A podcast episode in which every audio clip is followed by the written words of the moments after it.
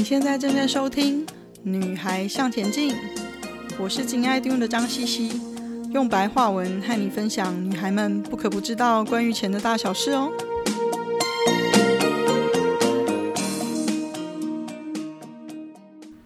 大家好，欢迎收听今天第二十二集。如何了解自己的身家到底值多少嘞？让我们一起开始做计划吧。我们前面说做计划就是把你的现况跟你想要达到目标之间的距离，也就是 A 点跟 B 点之间的距离找出来。所以首先最重要的是了解你自己的现况哦，也就是找到你的起点 A 点。那有什么需要考虑的嘞？我自己会从五个问题开始问自己哦。那第一个是我现在的资产是多少，也就是我拥有什么啦。那第二个就是我现在的负债是，我欠别人什么？第三个呢，就会是我平时的花费是如何呢？第四个呢，就是我的收入是多少？第五个就是我的存款会是多少呢？其实，请大家先想想每一个问题，一个一个想清楚。最主要的目的嘞，是我们要透过仔细检视自己现在的状况。来找出我们现在的可投资资产，也就是你可以拿来投资的资源到底有多少啦。记得我们前面一集《财富自由到底是虾米挖锅》当中有提到说，大家知道的财富自由就是等于被动，就是被动收入大于等于支出。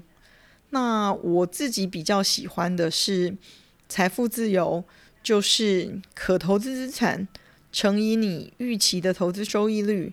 这个部分要大于等于你的支出。那了解你的可投资资产有多少呢？是开始的第一步喽。透过回答这些问题，我们可以厘清自己的收入、花费的现状。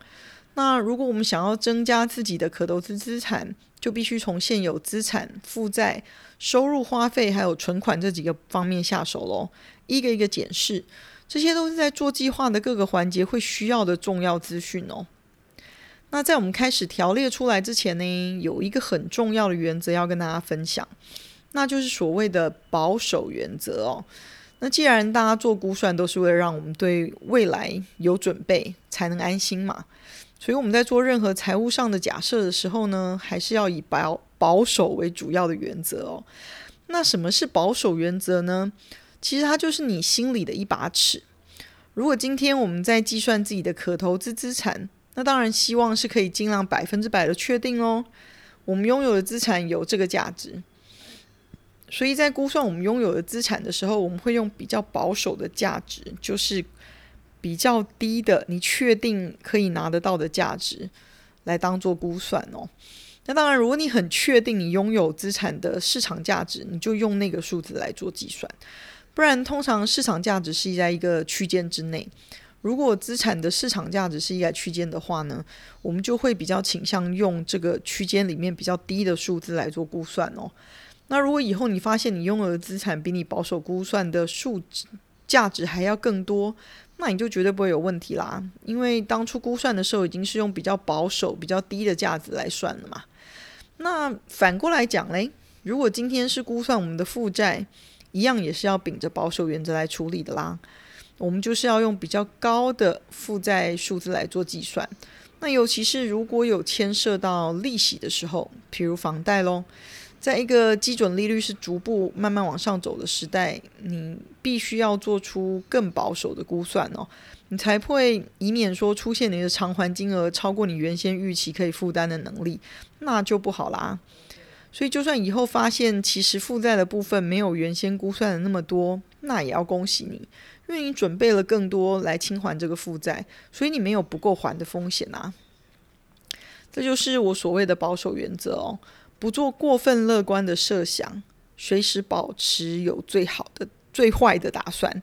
所以，当你准备好面对最坏的状况的时候，你就没有什么可以怕的嘛。那我们来看看你现在的资产是什么吧。嗯，你现在的资产是你拥有的。每一样资产，除了说我们常见的像是房子啦、存款啦、定存啦、金融商品等等啦，我会一样一样的把它条列式的列出来，放在左边哦。这样子其实还会蛮有成就感的，而且也随时方便说我要回头再检查一下的时候，我还可以随时回头来看。嗯，那在讨论我拥有什么部分的时候呢，我通常会有两个基本的考量哦。第一个就是你需要知道你拥有资产的大概市场价值。那第二个就是你确定可以找到买卖的管道，把它啊兑换变现。我觉得房子、车子这种东西都是很容易啊、透过管道去把它变现的。那可是通常这种东西大概就是针对收持呃奢侈品啊、收藏品啊、珠宝啊这些东西哦。那这两点呢，我在《女孩向前进》的第一集《买名牌可以当投资吗》当中，我也有详细的说明哦。那呃，我们做一个简单的 summary，就是第一个，市场价值不难寻找。你可以去问有可能帮你卖掉的人，多问几个，你就大概有个可以参考的平均价格了嘛。那或者是上网找一下相同条件的物件比较一下，那你也会可以找得到一个比较大概的市场区间。那估算的时候就再记得加上你的保守原则。那第二个呢，条件就是说大家。通常比较以为不会有问题，或是听别人讲起来好像很容易，可是实际上自己却不一定做得到的条件哦，那就是要找到可以变现的管道嘛。那我自己曾经在拍卖公司任职，对拍卖公司的流程其实很有经验。我其实也看过很多客户的东西是没有卖掉的哦。那这个就是一个很大的风险，一个你没有吗？没有办法变现的风险哦，所以除非你可以马上变现，或者是你打算嗯现在变现，不然一切都以保守原则处理。我都还我自己都还是比较保留，不把这些东西，比如说首饰啊、奢侈品啊，计算成我的可投资资产的一部分，因为我不会现在把它变现，然后拿来投资嘛。但是这些东西还是你拥有资产的一部分，只是在做理财的计划的时候，我比较不会把这些不明确的拥有或是没有马没有办法马上拿来变现在投资的资产算入我的可投资资产的一部分哦。那最主要也是回归在做财务预估的时候要保守一些，比较保险嘛。那接下来就是说，你现在的负债是什么呢？嗯，我通常会把我的负债列出来，然后。写在一个表格的右边，就相对于我们刚刚拥有是写左边，嗯，负债是写右边。那最主要就是说，你现在有欠的钱是什么？你的负债呢？除了你欠的本金之外，请不要忘记把你所有你该付的利息啊、偿还的方式啊、时间一律一律一并列入考量。那举例来说，房贷好，我们常常会说哦，我欠一千万的房贷，其实这都是没有把。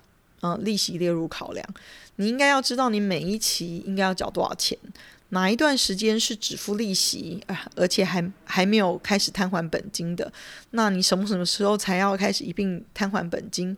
那你摊还负债的部分，原则上呢，这个部分我会把它列成你每个月或是每一个年份的支出的一部分哦，所以你知道的越清楚，你越容易知道说你的。呃，负债导致的支出在哪里，也越容易估算说你可以存下多少钱来增加你的可投资资产哦。那另接下来一个问题就是说，你平时的花费跟你花费的大项大概是什么？你现在的日常花费大概是多少？了解你的花费大项，如果需要节流的时候，才知道说，诶，什么花费是我必要支出的。什么花费是我可以再多多考虑一下的，而什么花费是可以先省下来的？我们都有基本的生活的需求，所以了解清楚自己一定不能妥协的地方，以及自己可以省下来不用花钱的地方，这非常重要哦。那在做财务计划的时候，究竟什么样的支出要算在费用里面呢？我通常会算的就是食衣住行这些你生活必须要的支出。那另外就是你的保险费支出，还有就是你的税。啊、提醒一下大家，如果你的收入的部分你已经是用税后的数字的话，那你就可以不用再把啊、这个税的支出再多算一次，好，不用重复算。那另外一个就是医疗费用哦，就是对经常有就医需求的人啊、如果这个部分是你一个比较大的支出，就要把它列出来。那另外就是奢侈的费用喽。什么叫奢侈的费用呢？比如说包括旅行啊、奖励自己的费用啊，还有一些非基本需求的支出等等哦。另外就是贷款的支出，还有奉养父母还有小孩的费用。那这些大概是我自己会考虑到的。那另外就是可以再依照每个人自己生活环境不同，再加上不同的项目哦。那再来谈谈你的收入是多少呢？这里指的收入就是你的主动收入啦，也就是你朝九晚五工作所所领的薪水，或者是你全力经营生意或者是事业的所得哦。那在这里有关于计算啊，我大部分是算年收入，嗯，有一些基本的提醒哦。第一个就是说，在你的收入的部分，如果你列入的是税后收入的话，那在支出的部分就不用再考量税的支出了。那或者是说你在收入的部分，你已经是填入税前的收入，也就是说你的年薪，那你就要记得把税的费用加入在支出的部分，那这样才不会高估你的收入哦。记得我们的保守原则吗？有稳定的收入是帮你快速累积可投资资产的重要管道哦。而且我们回过头来调整计划的时候，提高收入也是我们能不能及早达到我们想要目标的关键哦。那有可投资资产赚取的投资利益，再滚入你的可投资资产继续投资，就会有复利倍数成长的效应哦。那再加上你的收入扣掉支出，也就是你的存款啦，可以再进一步增加的话，你就可以再进一步扩大你的可投资资产。那同时间有这两样收入，就是投资收益跟你持续的存款进来哦，你的投可投资资产就会更快的。累积，所以嗯，这个是很重要的。你要让这个这三个循环都要嗯一直持续的进行哦。那另外一个问题就是说，你的存款是多少呢？你可以存多少钱？了解你自己的收入跟支出之后呢，你就大概可以知道自己可以存多少钱下来了。如果你没有存到这个数字，嗯，是不是可以检视一下你的生活状况到底出了什么问题？那如果可以的话，那你是不是可以再找出，嗯，多存一些，可以再多存一些钱的地方呢？那如果你没办法存钱，或者是不知道怎么存钱，希望透过这样子的检视，你可以知道自己的问题在哪里。如果你可以存钱，那就是再给自己一个更具挑战性的下一个目标喽，让自己再多存一点。如果你现在可以存下十个 percent，你就挑战自己存二十个 percent、三十个 percent，或者是更多。存钱只是一个开始，好的开始是成功的一半。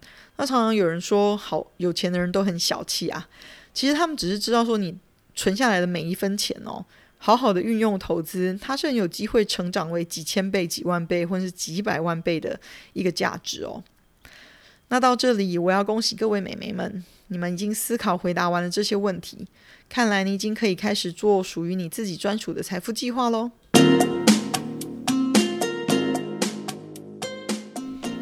谢谢你的收听，今天的分享就暂时到这里喽，希望有带给你一些新的发想。今天的重点整理会在 FB 和 Instagram 的“女孩向前进”页面上刊出。如果有想闲聊的主题，也麻烦跟我说哦。记得给我们一个评价，还有别忘了和你的闺蜜们分享哦。